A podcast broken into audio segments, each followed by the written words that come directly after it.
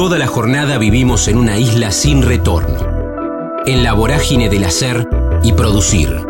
En el kilómetro cero del día tenemos más ganas de escuchar que de hablar. Ya fuimos patrios oyendo el himno. Ahora, animate a cruzar la frontera. Daniel Selva Andrade, novela La Posada, Sociología, Herencia, Los pájaros y la Revolución Francesa. Narraciones cortas. Papá de Paula. Estamos en la frontera, aquí en el aire de Radio Universidad, en AM 1390, hacia la provincia de Buenos Aires. También estamos hacia todo el mundo a través de la web, en el www.radiouniversidad.unlp.edu.ar, porque sentimos la radio. Quiero saludarlo a Daniel Selva Andrade. Nos metemos en su historia con la excusa que tenemos La Posada, su novela editada por Editorial Duncan. Digo la excusa porque después vamos surcando otros caminos que tienen que ver con la historia de él como escritor, pero también con su recorrido en la vida. Daniel, ¿cómo estás? Damián en Radio Universidad, un gusto. ¿Qué tal, Damián? Un gusto de saludarte y gracias por darme la oportunidad de expresarme. ¿eh? Muchísimas gracias. No, gracias a vos por, por este rato. el, ciclo va por la quinta temporada y comenzamos con, con actores, con músicos y hace algunas temporadas que venimos hablando también con, con autores, con escritores y con escritoras y por eso marcaba esto de la excusa, pero cuando digo vamos a hablar con Daniel Selva Andrade que editó La Posada por Duncan, contanos de qué va como primera fotografía de la charla radiofónica, Daniel.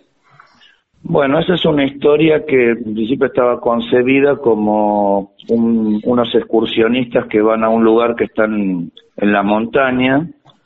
Eh, son unos graduados de una universidad de hotelería y turismo que van a graduarse y un contingente de turistas que, bueno, van a un lugar que es un lugar emblemático, paradisíaco del lugar, y bueno, se encuentran con una circunstancia, un par de circunstancias no esperadas y bueno, eh, el paraíso termina siendo un infierno, como pongo en el libro. Eh, más o menos el libro lo que tiene, bueno, es la introducción a estos personajes, el lugar y lo que sucede, que es, bueno, un ataque de una manada de lobos que en principio no tiene una explicación lógica, después, bueno, deriva, se va explicando por qué pasó, y bueno, y finalmente un misterio que hay en ese lugar donde está la posada que se, se corresponde con el pueblo originario del lugar. Eso es a grandes rasgos. No sé si te gustaría ver alguno, algún detalle o algo. Sí, perfecto. Sí, sí, sí, me parece que está bueno como, como disparador, no solamente para que vos cuentes la propia historia que creó tu cabeza, sino que también siempre me parece que muy atractivo cuando hablamos con autores y con autoras, Daniel, el proceso creativo, ¿cómo, cómo se te disparó esta historia? Después la historia está cristalizada en este libro, en esta novela llamada La Posada, editada por Dunker. Pero ¿cómo fue el proceso creativo de escribir esta novela? Eh, yo generalmente cuando escribo tengo un tema en la cabeza. Esto me inspiré un poco en lo que es la historia de Colmillo Blanco, de cómo los lobos este, se mueven en, en manada, la jerarquía de la manada, cómo cercan a una presa, cómo la atacan y bueno, digamos, lo demás fue saliendo espontáneamente. Ah, ¿sos, sos de, de London, de Jack London? Particularmente esa novela me gustó mucho, o sea, la leí dos, tres veces, me gustó cómo está la trama, todo, bueno, es un muy buen escritor, eh, me gustó la forma en que está narrada y eso fue lo que me inspiró para hacer esto, digamos, ese punto central. Y otra cosa que es una, vos seguramente la debes conocer, una vieja teoría que bueno, ahora ya está descartada, pero cuando yo era chico mi papá me la contaba mucho acerca de cómo bueno, había se decía que los extraterrestres habían ayudado a la humanidad en algunos procesos históricos como las pirámides de Egipto. Bueno, decían siempre que las líneas de Nazca eran señales de para los extraterrestres, las cabezas Moai eran una una, digamos, una imagen, una escultura de ellos. Eso fue algo que también en su momento me, impactó. Ahora, bueno, esa teoría ya está totalmente descartada.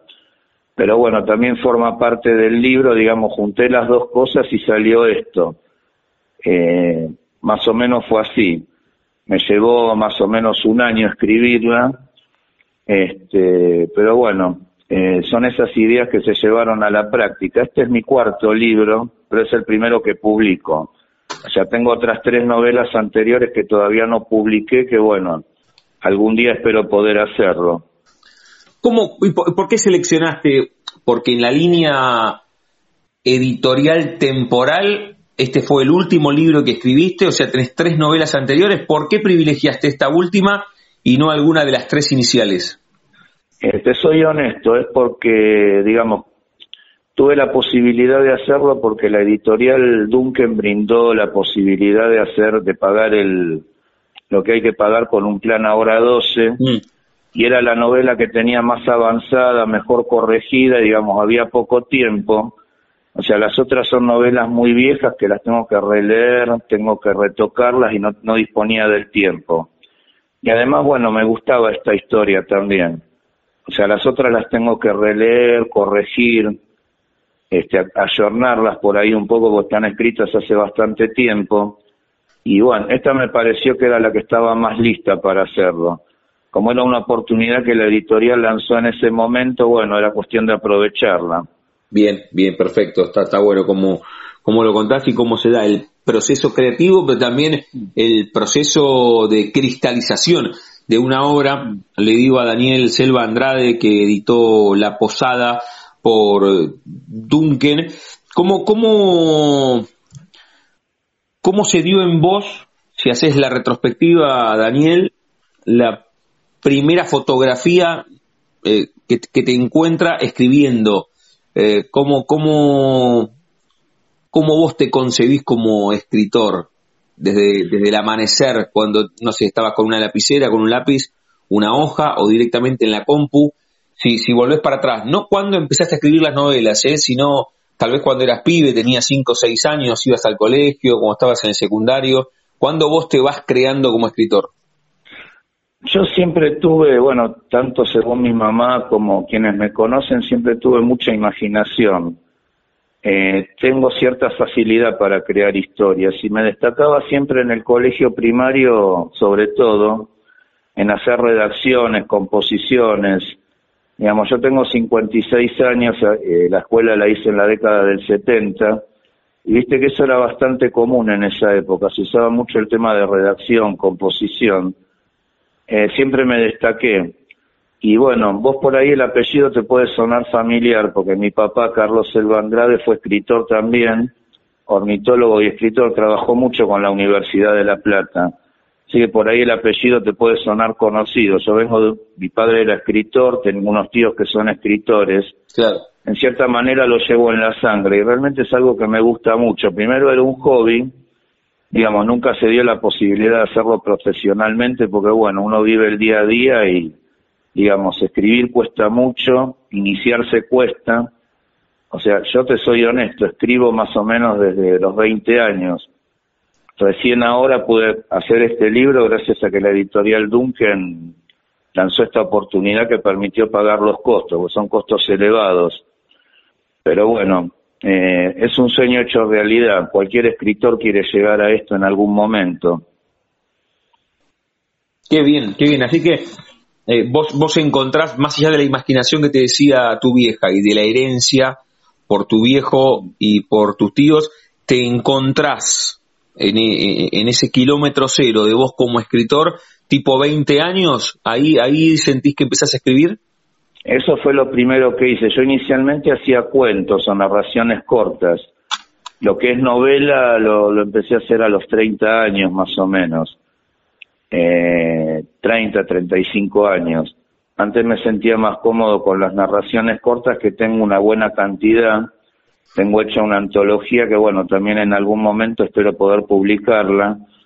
Eh, me inicié en eso, bueno, después incursioné en la novela. Y ahora actualmente también estoy escribiendo una que, bueno, no la estoy pudiendo terminar por problemas míos, pero bueno, también ahora estoy en proceso de hacer una. Bien, bien. Con Daniel Selva Andrade estamos charlando aquí en la frontera, en el aire de universidad, que editó a través de Duncan La Posada, su cuarta novela escrita, la primera editada, está bueno ese recorrido que, que nos cuenta. ¿Y, de qué va Daniel, esta, esta novela que estás escribiendo ahora y que, que estás queriendo culminar? Es una novela que, bueno, en principio trata de una relación entre dos personas un tanto conflictiva. Esto que vendría a ser como un amor a primera vista, que, bueno, digamos, el protagonista, que es eh, el hombre, conoce a la mujer que es mucho más chica que ella, y bueno, es como que a medida que la va conociendo va descubriendo facetas de ella que no conoce, que bueno, son buenas o no, pero que digamos, decide seguir adelante porque está muy enamorado de esta persona. Y bueno, todavía te soy honesto, el final no lo tengo diagramado. Eh, básicamente lo que hice hasta ahora fue describir a los personajes y crear la trama. Eh, me tengo que sentar y, y ver el final. El tema es que, bueno, tengo una nena chiquita, perdida, como casi todos los escritores, amamos la noche para escribir y bueno, el tema de la nena un poco me quitó las noches y el tiempo para escribir, pero ya va a volver. Qué bien. ¿Sabes que me pareció muy atractivo lo que tal vez vos dijiste o los que escriben y lo tengan, lo tengan familiarizado, es parte de su cotidiano? O sea que vos vas desarrollando los personajes y el final de esta propia novela que estás escribiendo todavía no lo tenés pensado. O sea, no es que vos comenzás una historia sabiendo cómo culmina, sino que la historia que vos vas escribiendo va tomando sus propias decisiones. Eh, estas dos últimas, tanto la posada como esta que te estaba comentando, sí, en las primeras es como que tenía la idea completa. Eh, en estas no, porque bueno, surgieron espontáneamente de cosas que vi, eh, y bueno, el final es como que fue saliendo a partir de la trama, tanto en la posada, en la que edité, como en esta que estoy haciendo ahora. Eh, de hecho, el de esta no lo tengo todavía totalmente, lo tengo visto, pero no lo tengo hecho, no lo tengo razonado todavía. Bien, bien, bien. Pero me pareció muy, muy atractivo. O sea, es como con la música, ¿no? Hay diferentes maneras de llegar, pero, pero podés entrar a escribir una novela sabiendo el final, o como en tu caso, en esta que estás escribiendo, tenés la diagramación o la descripción de los personajes, pero no tenés todavía concluido el final. Exactamente, exactamente. Te digo la verdad, yo no, yo no pensé que se podía hacer así, digamos, lo clásico es tener lo que es el nudo y el final pensado y bueno, después hacer los detalles, pero me encontré con esto y bueno, descubrí que en mi caso podía ser así también. Ya te digo, en las dos primeras que escribí no tenía la idea completa cuando las escribí. Eh, ahora no, surgió y se fue haciendo pero no, no sabría explicarte por qué, son cosas que pasan, no, está en la inspiración, viste, no, no sabría describirte por qué. No, está buenísimo como lo contás, me parece muy atractivo que, que también los propios autores cuenten ese proceso creativo. Le digo a Daniel Selva Andrade, con él estamos charlando, que editó a través de Duncan La Posada. Daniel, algo contaste ahí recién, no, no puntualmente, me parece siempre también muy atractivo profundizar en este punto.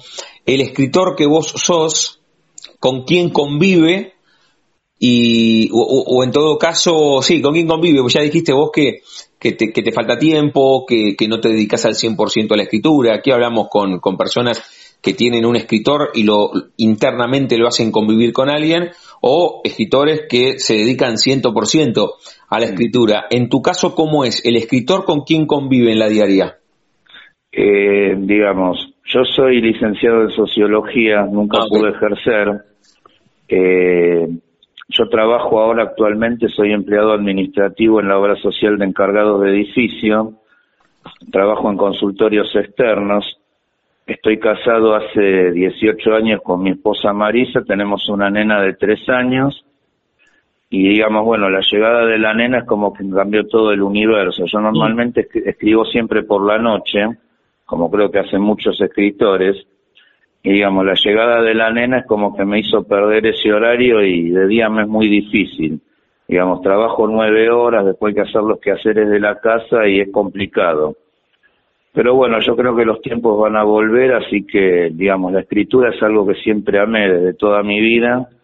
Y bueno, algún día cuando pueda dejar de trabajar o lo que fuera, mi idea es dedicarme 100% a la escritura. Hoy por hoy, bueno, está entre la familia y el trabajo también.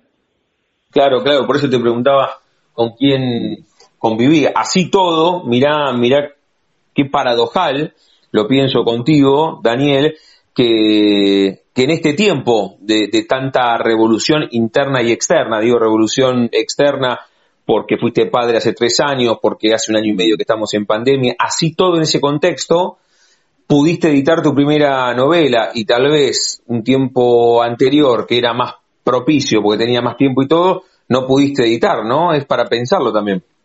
Es que eso, o sea, me interesa destacarlo porque creo que es muy importante, sobre todo para los que recién estamos empezando y, digamos, los costos de editar un libro son costos muy elevados. Eh, lo que hizo la editorial Duncan, por ejemplo, de brindar esta oportunidad de pagarlo en 12 cuotas sin interés y demás, es un gran es un gran espaldarazo para quienes nos queremos introducir, o sea, la otra opción es ganar un concurso, pero no es nada fácil. Se presentan monstruos en los concursos. Entonces, quienes queremos iniciarnos en esto, realmente que nos den una posibilidad económica de poder hacerlo, creo que es muy importante. Me interesa destacarlo por esa razón. O sea, a mí la verdad se me presentó algo así ahora. Antes no. O sea, no, no había tenido conocimiento de ninguna editorial que tuviera planes de pago tan amplios, digamos, tan fáciles. Un asalariado medio es lo que puede acceder, digamos. Sí, sí, sí, está bueno, está bueno, está bueno eh, desde la cuestión estrictamente mm, financiera, económica, pero también está bueno porque eso te llevó a vos, no es que Duncan dio esta posibilidad y, y todo la terminaron tomando, vos tenías también con qué, ¿no? Tenías algo escrito y lo puliste y lo publicaste. A eso a eso apunto, ¿no? Que, que también a, veces las cuestiones se dan por, por esta situación y, fuiste a por eso. Totalmente, totalmente, estoy totalmente de acuerdo con vos. Digamos, uno cuando escribe, siempre escribe con la idea de publicar. Ya te digo, ahora vi que vi que esto puede aparecer, tengo la idea de poner al día las, las novelas que tengo escritas de antes para ver si se presenta la oportunidad también eh, uno por ahí no es consciente de que tiene la posibilidad hasta que pasa. Mm. Pero es verdad lo que decís, este, yo ya tenía cosas desde hace mucho tiempo y bueno, se presentó la oportunidad y lo hice, es verdad, el que no tiene nada, por más que le des una posibilidad económica, no, o sea, ponerte a escribir en el momento, o sea, vos te sale un plan y ponerte a escribir obviamente no se puede. Claro. O sea, generalmente el libro tiene su tiempo tenés que hacer alguna pequeña, según de lo que escribas, ¿no? O sea, hay gente que escribe sobre actualidad, sobre historia, que demanda mucha investigación. O sea, no es que sale la oferta y vos decís, bueno, escribo un libro y lo publico. O sea, eso ya creo que lo tenés que tener de antes, la vocación la tenés que tener y bueno, si se presenta la oportunidad, tomarla. Estamos hablando con Daniel Selva Andrade, escribió La Posada, que editó a través de, de Duncan. ¿Qué, pasó con el efecto boomerang del libro, Daniel? ¿Lo escribiste? Contaste, recién cómo fue ese proceso, cómo fue también el proceso de edición a través de Duncan. ¿Qué pasó con los que ya leyeron La Posada y que, no sé, te encuentran en, no sé, en, el barrio, la familia, los que lo leyeron y vos tenés, ahora te voy a preguntar, o cómo es la comunicación directamente contigo, de los lectores, redes sociales, un correo electrónico, cómo fue esa vuelta, vos lanzás el libro como si fuese una botella al mar y después, a diferencia de la botella que se hunde en el fondo del mar, aquí hay un efecto boomerang, vos lo escribís pero después vuelve lo de los lectores. ¿Qué volvió? ¿Qué vuelve? Mira, mayormente hasta ahora lo he difundido acá entre mis compañeros de trabajo, la familia. Mis familiares ya esta beta la conocían, mis compañeros de trabajo no, muchos se sorprendieron. Este, tuvo buena acogida la novela, tuvo buena crítica. Eh, alguno me pudo haber señalado alguna cosa, alguna, algún detalle, pero básicamente tuvo muy buena crítica, lo cual me halaga mucho. Y bueno, que haya llegado hasta ustedes, por ejemplo, que ustedes hayan tomado contacto con el libro es algo que también, o sea, no me sorprende porque la editorial yo sé que lo, que lo publicita y lo difunde, pero cuando vos me escribiste de que tenías intención de entrevistarme fue realmente algo muy halagador, porque es la primera vez que hablo en una radio, este, y emocionante y sobre todo ver el libro escrito en papel. Cuando vos ves el libro terminado, no te voy a decir cuando vine, lo mismo que cuando vine a ser a mi hija, pero es algo parecido, porque es algo que vos soñaste durante mucho tiempo y verlo hecho realidad es realmente emocionante. Eh, básicamente fue eso. Y la crítica, bueno, de los quienes lo han leído hasta ahora, fue buena, les ha gustado. Qué bueno eso que lo contás. Sabes que habitualmente lo consulto y, todavía vos no te lo había hecho eh, o, no te había hecho esta consulta. Claro, además, en este caso, editada es tu ópera prima, La Posada, a través de Duncan. ¿Cómo se dio, pero la fotografía, si podés, ¿eh? con palabras, Daniel, ese momento que, que te encontraste ya con el libro terminado, con el libro objeto concluido? ¿Fuiste vos hasta la editorial? ¿Te mandaron las cajas a tu casa? ¿Cómo fue ese encuentro con tu propia obra? Eh, la primera vez fui a la editorial, eh, fui a retirar 20 ejemplares y no sé, no te puedo explicar. Cuando lo vi, sobre todo porque, bueno, la, la tapa del libro es algo, fue algo consultado, por supuesto consensuado, pero la editorial me sorprendió es como que esa foto tiene mucho del libro, la que está, no sé si tuviste oportunidad de ver la, portada. Sí, sí, sí, en, en, lo tuve, sí, sí, perfecto. Eh, es algo, bueno, que realmente me emocionó, o sea, a mí me gustan mucho los lobos como animal por un montón de características que tienen y, bueno, o sea, fue una emoción que no puedo describir. Ya te digo, no fue lo mismo que cuando vine a ser a mi hija, pero casi es el sueño de toda tu vida hecho realidad. Es muy, es muy emocionante, muy fuerte. Aparte, bueno, el libro está, es un libro muy bien hecho, bueno, hecho por una editorial, obviamente. O sea, yo hasta ahora todo lo que di para leer eran hojas a cuatro encuadernadas, anilladas, bueno, y ver un libro es, claro, ver un libro es algo realmente, y tuyo es algo que no tiene palabras, realmente mis compañeras de trabajo, sobre todo, que me incentivaron mucho para hacerlo, pues yo tenía dudas por el tema económico, mis compañeras de trabajo me incentivaron mucho para que lo haga, bueno, también me dijeron, o sea, cuando lo vieron era algo espectacular, fuera de serie. Después supongo que... Sí, sí, perdón. No, te sentaste vos, ya con el libro terminado, te sentaste a volver a leerte a vos mismo con, con la posada y, leíste vos a Daniel Selva Andrade como si fuese otro autor? Totalmente, totalmente, tal cual. Lo leí yo, después lo leyó mi esposa, de hecho el, uno de los ejemplares está en la mesa de luz nuestra. Y bueno, más allá de que yo esta historia la había leído un montón de veces en la corrección, en un montón de etapas, leer el libro es algo indescriptible. O sea, no es lo mismo para nada que leer o una pantalla de una PC o una hoja 4, no es algo, o sea, tener el libro en tus manos, todo eso es algo realmente que no tiene palabras. O sea, ni siquiera me lo había imaginado. O sea, sabía que quería hacerlo, pero no me imaginaba que iba a ser así. Qué maravilla, qué maravilla.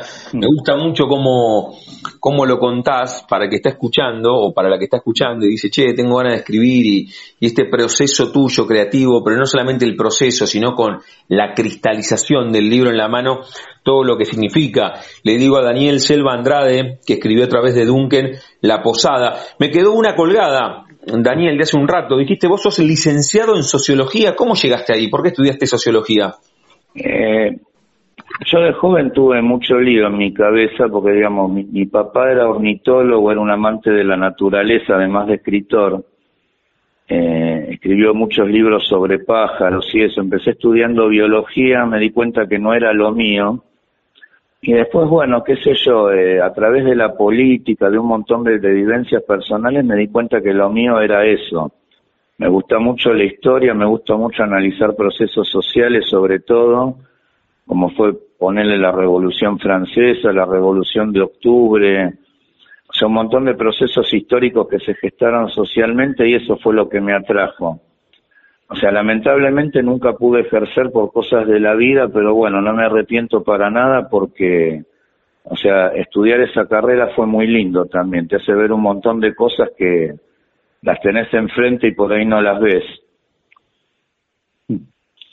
Qué bien, qué bien. Y también dentro de las experiencias que contaste varias veces. ¿Cómo es el nombre de tu hija? Eh, Paula. Paula. Y, esta enorme experiencia de la paternidad después de los 50, ¿no? Que vos contaste tu edad. Sí, te comento, eh, la pude, la pudimos tener porque hicimos tratamiento, no podíamos tener eh, hasta que salió la ley de reproducción asistida, no, o sea, realmente no estaba económicamente a nuestro alcance. Pero bueno, tanto mi esposa como yo queríamos, nos faltaba tener un hijo. Y bueno, como decís vos, es toda una experiencia. Eh, supongo que los padres que tienen 20, 30 años también, pero bueno, yo ya tendría que ser abuelo en realidad y es toda una experiencia. O sea, la nena es algo que te llena también. Eh, nos dimos cuenta los dos que era lo que nos faltaba para completar la familia y bueno, en buena hora que la pudimos tener. Sí, sí, está buenísimo, eh, está bueno también como contar la experiencia y también mm. despojarte de esas cuestiones prefabricadas que uno compra en el supermarket con esto de la cuestión estrictamente etaria, Daniel. La vida parece un sobre de azúcar, lo que te digo, una frase de sobre de azúcar, pero tenemos una única vida. Esto de tengo edad de abuelo y soy padre, disfrutarlo a, a full a pleno. Cada uno tiene su propio recorrido como el de escritor como el de la vida. Más que Damián, no te quepa duda. Digamos, en mi caso también hay un dato adicional. Mi papá me tuvo a mí a los 62 años. Ah, mira, mira que, mira que, O sea, fue, o sea, fue natural. Mi mamá es, mucho más joven que lo que era mi papá, no se llevaban 30 años. Pero bueno, mi papá también me tuvo a esa edad. Yo tengo hermanos que son mucho más grandes que yo. Y bueno, yo sé lo que signifiqué para mi papá. Lamentablemente lo tuve 14 años nada más. Pero, o sea, yo sé lo que signifiqué para mi papá y lo que mi papá significó para mí.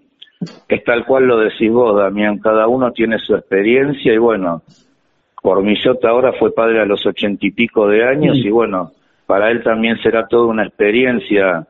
Es lo que decís vos, tanto lo, el tema de la edad como el tema de, bueno, admitir que uno no puede tener hijos y recurrir a un tratamiento, o sea, son cosas que estaban estigmatizadas y que creo que afortunadamente hemos superado como tantas otras cosas. Sí, y, y, realmente y realmente no tiene precio. ¿eh? O sea, yo a todos los que escuchen que estén en la misma disyuntiva que no lo duden porque no tiene precio. La charla con Daniel Selva Andrade, por eso decía en el comienzo que la excusa era hablar sobre su novela editada a través de Duncan, La Posada. Me quedan algunas consultas, pero, pero ya te voy a liberar. Me, quedó una estrictamente desde lo técnico. Daniel, ¿cómo te encontramos en redes? Si usás, usás Twitter, usás Facebook, usás Instagram para encontrarnos. sí. Eh, en Facebook por mi nombre, Daniel Selva Andrade. Eh, yo ahí tengo una página que se llama Historias de Luna Llena, que ahí hay historias cortas, mayormente sobre el tema de licantropía y lobos, pero eh, también hay cosas que yo he escrito.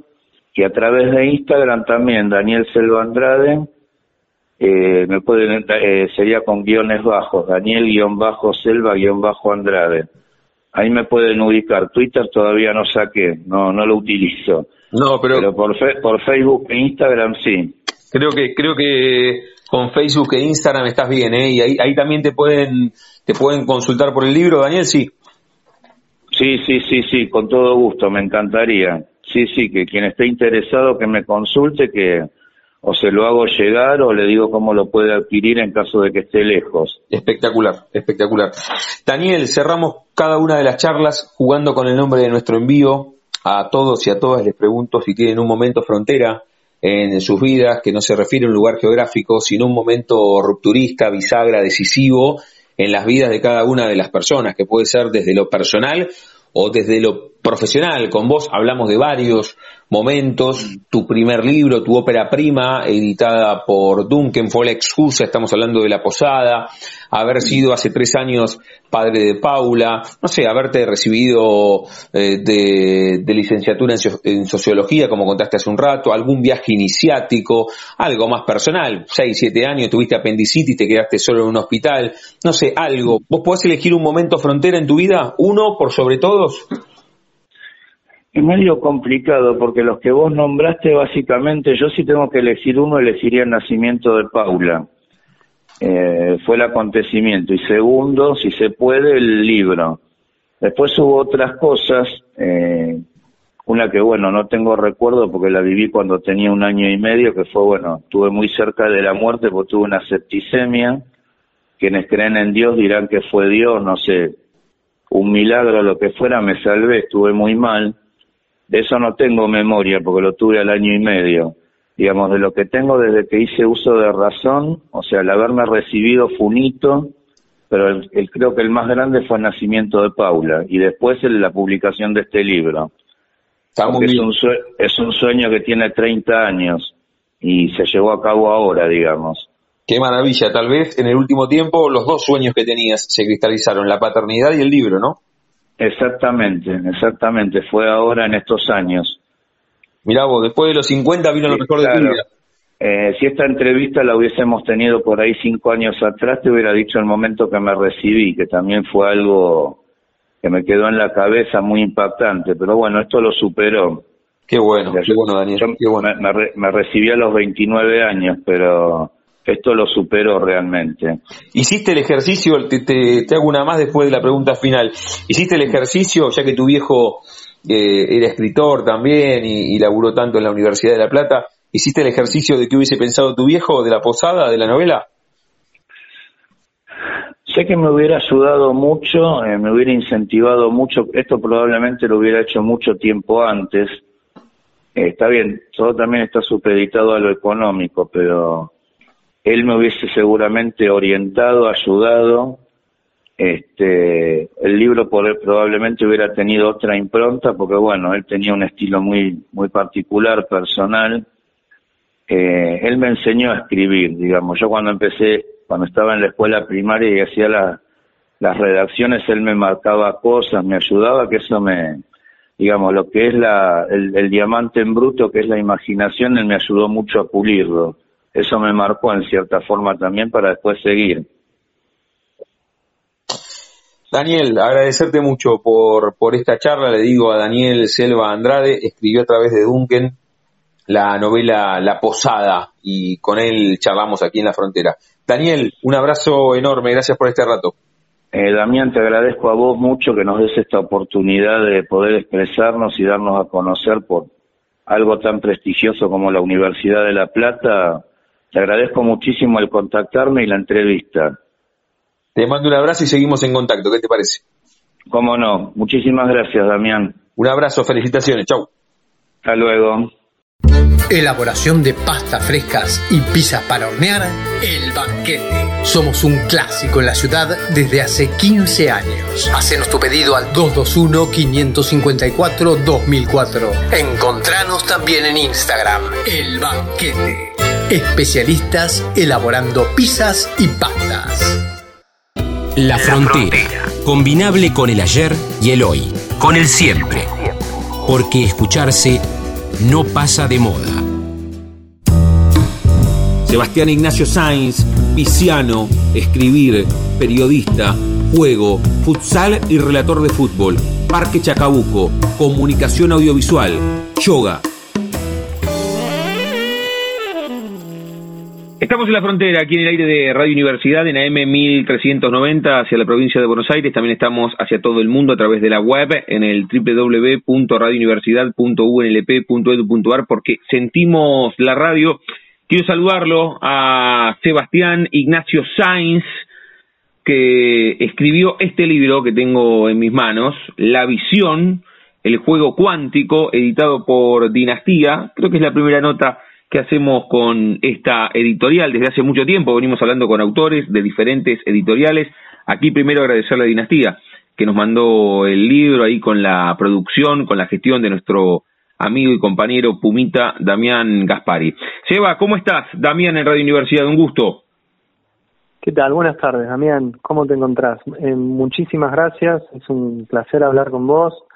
Muy linda la presentación y yo también me quiero sumar al saludo a la editorial Dinastía, que, la verdad para mí fue muy importante trabajar con ellos y hacen muchísimo por todos los escritores y escritoras del país. Muy bien, muy bien, está bueno que, lo marques en el comienzo. ¿Nos contás, Sebastián, antes de meternos en, en tu vida, tu recorrido como escritor, cómo llegamos a este libro, la visión, contanos cómo o de qué va este, este libro que tengo en mis manos, editado por Dinastía? Bueno, eh, la visión se presenta como un juego, el juego de ver las cosas de otra manera. Eh, y uno dirá, ¿para qué quiero ver la vida de otra manera? ¿Para qué quiero ver el mundo de otra manera si así estoy bien? O también puede decir, eh, ¿para qué quiero ver de otra manera si esto no tiene arreglo? Bueno, la realidad es que siempre hay una manera diferente de ver las cosas. Y ahí volvemos a lo anterior, pero ¿para qué? Si yo tengo mi visión, yo tengo mi razón y quiero seguir así porque es mi forma de ser, mi camino, mi personalidad.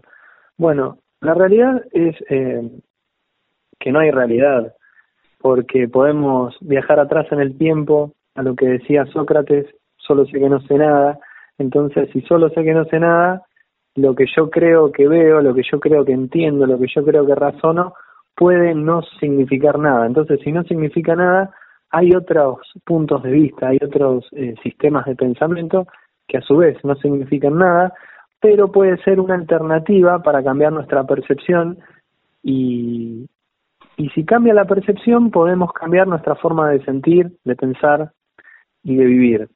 Eh, quizás sea para un poquito mejor o quizás sea para un gran cambio. El tema es que lo podemos probar, eh, viene a ser como una luz de esperanza esta, esta, propuesta, este juego, en el que no, no se queda atado a una filosofía o a una cuestión metafísica, sino que se lleva a la práctica. Hmm. Se baja, se baja al mundo, ¿no es cierto? Uno escucha la espiritualidad y dice esto será cierto, pero la espiritualidad, eh, por ponerle un nombre, ¿no?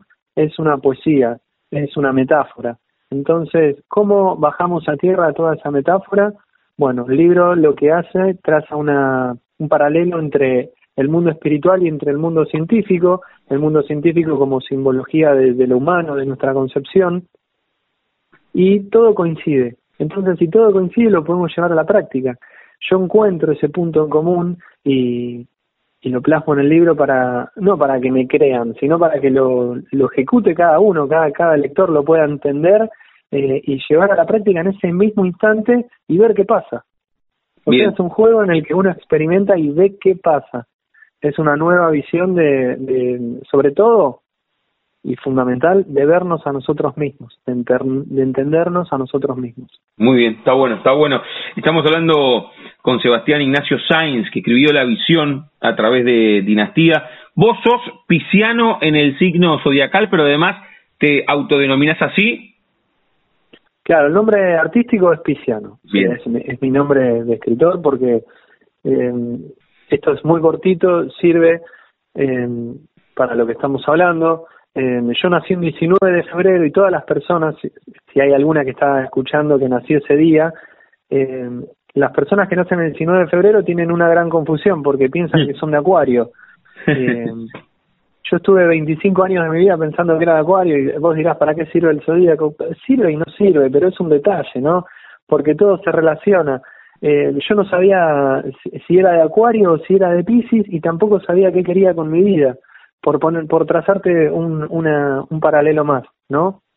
Eh, entonces un, conozco una astróloga que me hace una carta natal y resulta que soy de Pisces en los tres signos, en el ascendente, en el lunar, en el solar y no quedaban dudas, no nunca fui de Acuario, pero vamos a, ponerle un condimento más. Mi papá era de Acuario, mi mamá era de Pisces, entonces yo estaba con mi relación con ellos dos era como ahí tirante entre los dos. Y con el correr del, de los años descubro que soy de Pisces, con el correr de los años me acomodo en lo que es mi profesión. Eh, yo quería ser relator de fútbol, estudié periodismo, pero el periodismo me llevó a escribir, a escribir las crónicas de los partidos y empecé a descubrir lo que era la escritura, algo se despertó en mí y fue como que todo se fue ordenando y digamos que fue todo un descubrimiento, ¿no? eh, mi, mi parte artística con la escritura, eh, descubrir que era de Pisces, descubrir los tipos de relaciones familiares, entonces eh, todo cuadró para concluir en que el nombre artístico es pisciano. Bien, bien, me gustó esa parte, muy atractiva, vos sos periodista, desembocás por esas crónicas en ser escritor y, en nuestras manos tenemos La Visión, editado por, por Dinastía. Pero contame ese origen, Seba, Eh, ¿Dónde fue? ¿En Ciudad Autónoma de Buenos Aires? ¿En qué barrio? ¿Cómo desembocaste en periodismo? ¿Y a quién escuchabas cuando eras pibe que querías ser redactor de fútbol?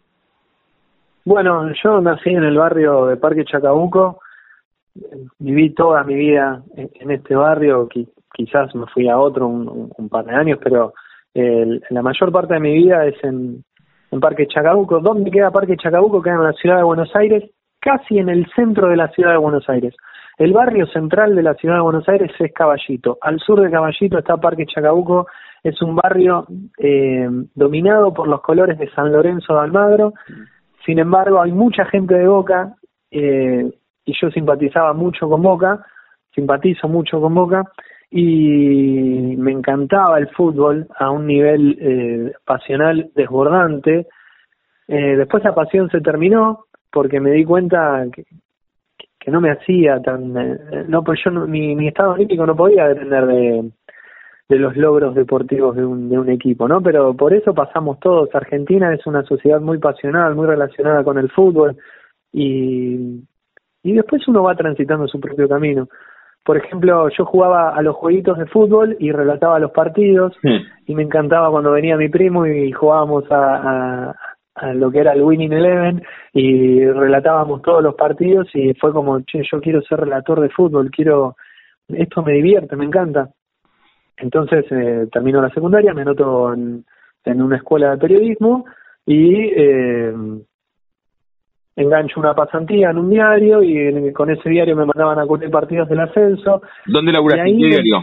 En el diario Le, estuve tres años, ahí en, comencé en periodismo eh, deportivo y empecé a escribir partidos de fútbol, las crónicas. Mm. Y, y, se despertó algo en, en mi interior que era magnífico, magnífico y fue como que se acomodaron las fichas, ya no, no busqué ser eh, relator de fútbol, después eh, la vida tiene sus caminos, sus destinos, eh, pasé al periodismo general en, un diario digital, después eh, dejé el periodismo porque estaba en un, en un ambiente que por ahí no, no me redituaba lo que yo estaba buscando para mi estilo de vida, comencé por otros caminos, eh, seguí estudiando, me formé en la licenciatura de comunicación audiovisual en la Universidad de San Martín, eh, pero siempre eh, queriendo mejorar relacionado con, con lo que es la, comunicación, el arte de, escribir, por así llamarlo, o la práctica de escribir, o el oficio de escribir, y todo eso sumado a que también eh, a mí me estaba yendo bien en un momento,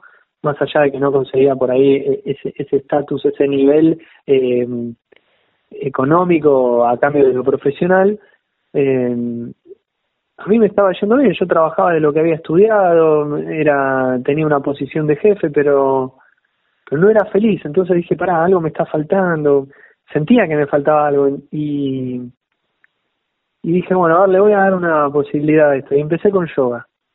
Empecé a hacer yoga y se me despertó otro universo todo en mi concepción mental que se unió a este descubrimiento de la escritura, que se unió a este descubrimiento de, de, otra cosmovisión en mi interior y, y ahí se abrió otro camino. Y ahí me fui conociendo un poco más y fui por otro lado.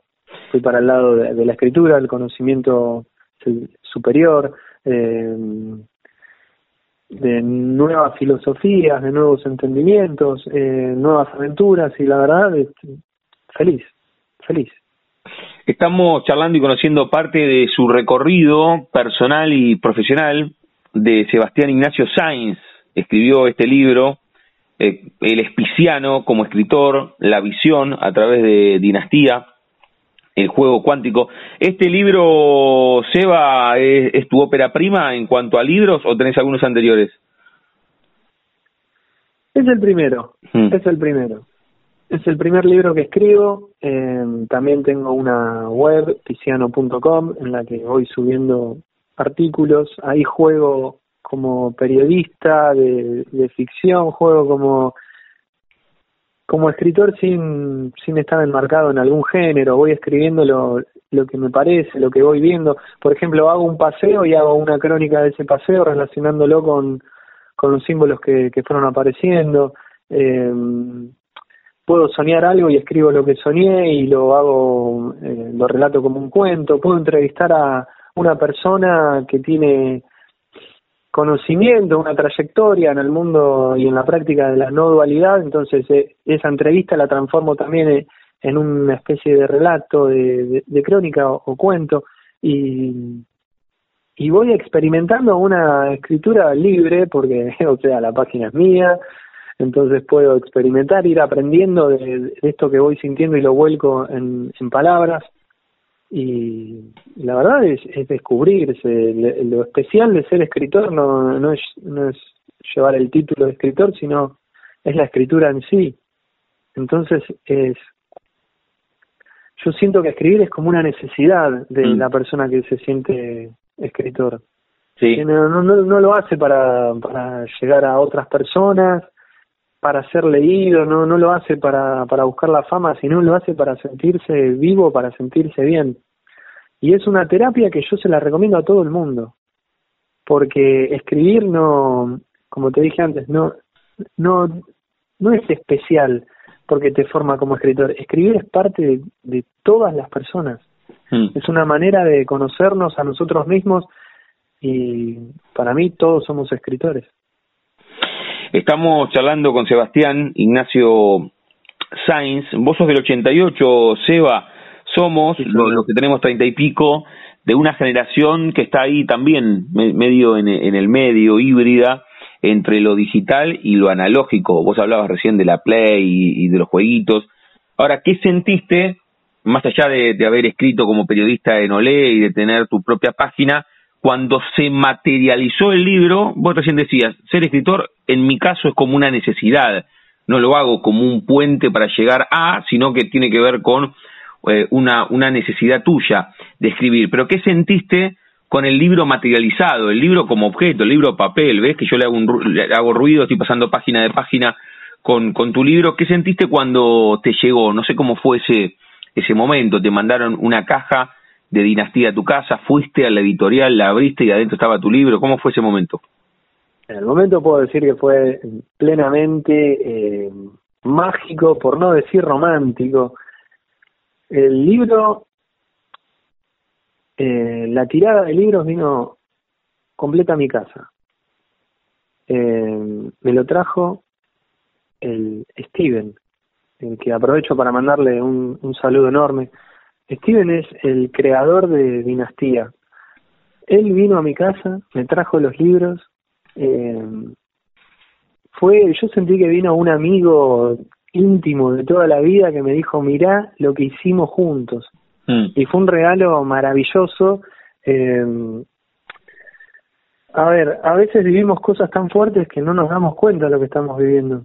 Y tienen que pasar un, un tiempito como para que podamos eh, bajar toda esa emoción, toda esa eh, que puede ser expectativa, que puede ser ansiedad, que puede ser como, uy, ¿qué es lo que va a pasar? Yo sé que está por llegar el libro y uno se va como, se desarmoniza, sale de su eje, entonces está como muy efusivo y bueno, y, y vas viviendo todo eso que viene Steven, que era con la persona que yo estuve trabajando todo, todo ese, ese, tiempo con el libro, eh, que me tuvo una paciencia, que diseñamos la tapa, y que es un fenómeno. Yo recomiendo plenamente a todo escritor que quiera vivir su, su lanzamiento, su aventura, su, su creación, porque tener el libro en las manos, tu primer libro en las manos es es muy satisfactorio, es muy difícil ponerlo en palabras, realmente, y eso es, eh, para una persona que escribe, mágico, porque decís, eh, resulta que encuentro, que encuentro palabras para diseñar un mundo de ficción, un mundo de palabras, de con letras, pero no puedo explicar bien qué es lo que estoy sintiendo en este momento. Eh, yo creo que eso es eh, magia pura porque es un acto de creación. Esa creación es, es la extensión del amor que uno lleva adentro. Mm. Entonces, ¿cómo explicas el amor? No se puede. No se puede. Qué bien. Che, Seba, me quedó, me quedó una, estamos hablando con, con Pisiano, con Sebastián Ignacio Sainz, que escribió a través de Dinastía La Visión, Y antes de meterte en esa escuela de periodismo, después de relatar con tu primo los partidos de la Play jugando al Win Eleven, en, la previa no hubo nada. O sea, terminaste el secundario y hubo periodismo, o en algún momento eh, estuviste ahí en una situación también de, de duda con estudiar una carrera más, entre comillas, ¿no? Tradicional, como abogacía, arquitectura, ingeniería, te gustaba tanto el fútbol que en algún momento jugaste cuando eras pibe, o fue secundario, directo periodismo, y una vez en periodismo se abren estas otras situaciones que terminaron desembocando en vos como escritor. Pero previamente a periodismo, ¿hubo algo? Bueno, yo en la primaria escribía Vos te lo que me preguntaste es si qué contacto tenía yo con la escritura. No, no, no, si previamente, si previamente antes de periodismo dudaste entre otra carrera u otra actividad, qué sé yo, te gustaba tanto el fútbol que en algún ah, momento pensaste en ser futbolista. Por supuesto, a ver, eh, sí, ese sueño de, futbolista lo tuve, jugué futsal, pero era una un chico, eh, digamos, eh, demasiado inestable a nivel emocional, entonces no, no podía demostrar lo que, lo que yo sabía, era lo que se llamaba en, en la jerga del fútbol un jugador de entrenamiento, jugaba bien el entrenamiento, pero llegaba al partido y, y los nervios me, me acechaban, se apoderaban de mí, entonces no lo disfrutaba, una persona que siempre viví con, con la exigencia, con la autoexigencia, con la crítica, eh, tuve siempre una buena vida, pero quizás no la disfruté al máximo porque me criticaba constantemente. Y esto que estoy contando ahora es también eh, lo que lo que en parte, o sea, eh, de manera contraria, relato en el libro. ¿En qué sentido? De que el libro es también una guía para motivarse, ¿no? Mm, que no hay necesidad de darse con un palo, de exigirse, de buscar resultados eh, yo ese sueño de futbolista no lo pude cumplir, entonces dije, bueno, ¿qué más me gusta? ¿Qué es lo otro que me gusta? Es relatar los partidos, vamos por eso. Y sí, obviamente antes de, anotarme en esa escuela dije, pero esto me va a dar seguridad económica en el futuro. Y vinieron todas las preguntas existenciales, eh, de qué va la vida, qué es lo que tengo que hacer, y en ese sentido mis padres me dieron siempre una libertad que yo valoro muchísimo, es elegí vos, elegí vos, vivir la experiencia. Y, y bueno, un, chico es, eh, por lo menos yo en esa etapa era bastante inmaduro, pero siempre fui una persona que se, que se entusiasmaba, que iba para adelante, para, para cumplir con, con todo lo que se proponía y a veces me daba cuenta de lo que hacía y a veces no. Y, y bueno, eso eso fue lo que pasó. Obviamente sí quise ser futbolista, me fui a probar a clubes, pero no quedaba y era, che, ¿cómo puede ser? Si yo juego bien, ¿por qué me pongo tan nervioso?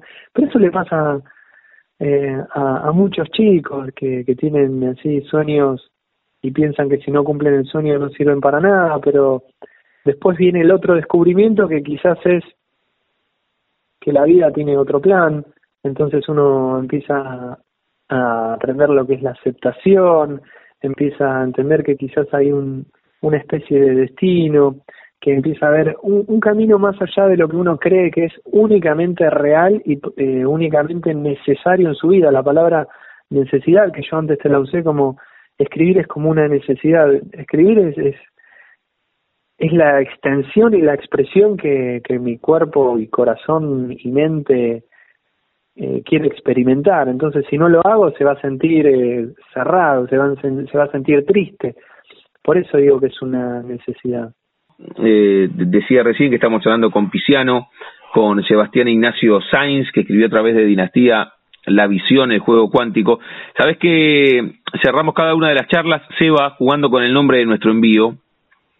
También eh, tiene que ver un poco con esto. Y a todos y a todas les consulto si tienen un momento frontera en sus vidas, que no se refiere a un lugar geográfico, sino a un momento rupturista, bisagra, decisivo, que puede ser desde lo personal o desde lo profesional. Alguna situación muy, muy, muy elocuente que cambia el transcurso de, de, tu vida. Evidentemente hay muchos que tenemos, pero tal vez haciendo la retrospectiva hasta hoy tenés uno, uno muy trascendente. Cuando empezaste yoga, cuando entraste en periodismo, ahora que sacaste tu primer libro, no sé, alguna, algún viaje iniciático que hiciste con familia, con amigos, cuando descubriste que eras pisciano y no de acuario, el que vos quieras, vos podés elegir un momento frontera por sobre todos. Sí, sí, puedo elegir uno. Eh, ¿Se escucha bien? Perfecto. Bueno, yo creo que el momento más, sí, un momento bisagra a nivel personal fue cuando descubrí que, que mi camino es la escritura. Creo que es un momento muy importante en la vida de una persona cuando descubre un convencimiento para seguir adelante. Porque yo durante mucho tiempo, como te contaba, no, no sabía qué hacer de, mi vida. Mm. No sabía realmente qué me gustaba, me guiaba por, por las cosas que yo hacía en casa y, y decía, bueno, me gusta esto, voy para esto, pero obviamente era como que no veía todo el, otro mundo que existía. Jamás me imaginé que iba que iba a escribir un libro. Eso vino muchos años después de, mi confusión y cuando descubrí que, que esto me gustaba. Eso es muy importante. Y después el, camino es, te va llevando, es como escuchar un, un canto muy, muy, muy oculto que llevamos a ver cuando lo escuchás ese canto te va guiando, te va llevando. Eso no quiere decir que ya tengas la claridad total en tu vida, sino que la confusión siempre va a estar con vos. Siempre va a haber una neblina adelante. Hmm. Que um, el tiempo es así, siempre va a aparecer y y lo importante en esos momentos es estar tranquilos porque si llegaste hasta ahí va, la salida va a aparecer es normal estar confundido es normal no saber es súper normal de hecho, si nos ponemos a pensar, en realidad, ¿qué estamos haciendo?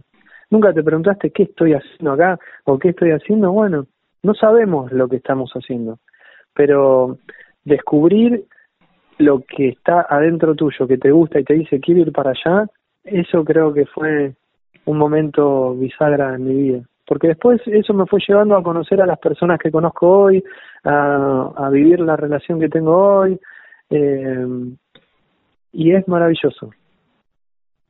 Bien, bien, buenísimo. Es una, una gran reflexión que tiene que ver con el libro, pero principalmente con, con tu recorrido personal y profesional. Seba, ¿cómo te encontramos? Otra vez, repasá la página y tus redes sociales. ¿Cómo te encontramos? Bueno, me pueden encontrar en Instagram en arroba science.seba, perdón, arroba science.seba esa es la, la cuenta que llevo en Instagram, donde subo la producción que hago como pisciano. Eh, también tengo la página de internet, www.pisciano.com. Tanto en la página como en Instagram pueden consultar por el libro, la visión, me pueden hablar a mí directamente y arreglamos eh, el envío del libro y si no también eh, pueden encontrar en una historia destacada los puntos de venta en bueno, en este caso en Capital Federal, pero hay una librería que hace entrega para todo el país. Muy bien, muy bien. Y agrego que está aquí en la solapa de la contratapa el arroba en Instagram de la editorial, que es arroba dinastía editorial. Ahí también encuentran tu libro, La Visión, pero, pero otros títulos de la editorial. ¿Qué te parece, Seba? Me encantó, me ¿Eh? encantó. Un saludo enorme a Dinastía que yo se lo recomiendo a, todos los escritores que, que quieran vivir su aventura. La charla con Pisiano, con Sebastián Ignacio Sainz, que escribió a través de Dinastía La Visión, el juego cuántico. Seba, gracias por este rato, por contarnos tu experiencia y felicitaciones por el libro. Te mando un abrazo enorme. Un abrazo, estoy muy agradecido por esta charla, te deseo lo mejor y un saludo para todos. Chau, chau. Chau. Pasaporte en mano. Noctámbulos con la radio abajo de la almohada. Equilibristas entre el ayer y la ilusión de mañana. Somos La Frontera. Idea y conducción, Damián Zárate. Idea y colaboraciones, Julián Álvarez. Producción de notas, Puma Gaspari. Edición y postproducción Juan de Vega. Idea sonora, voz y edición Diego Carrera. Voz artística Pablo Dupuy.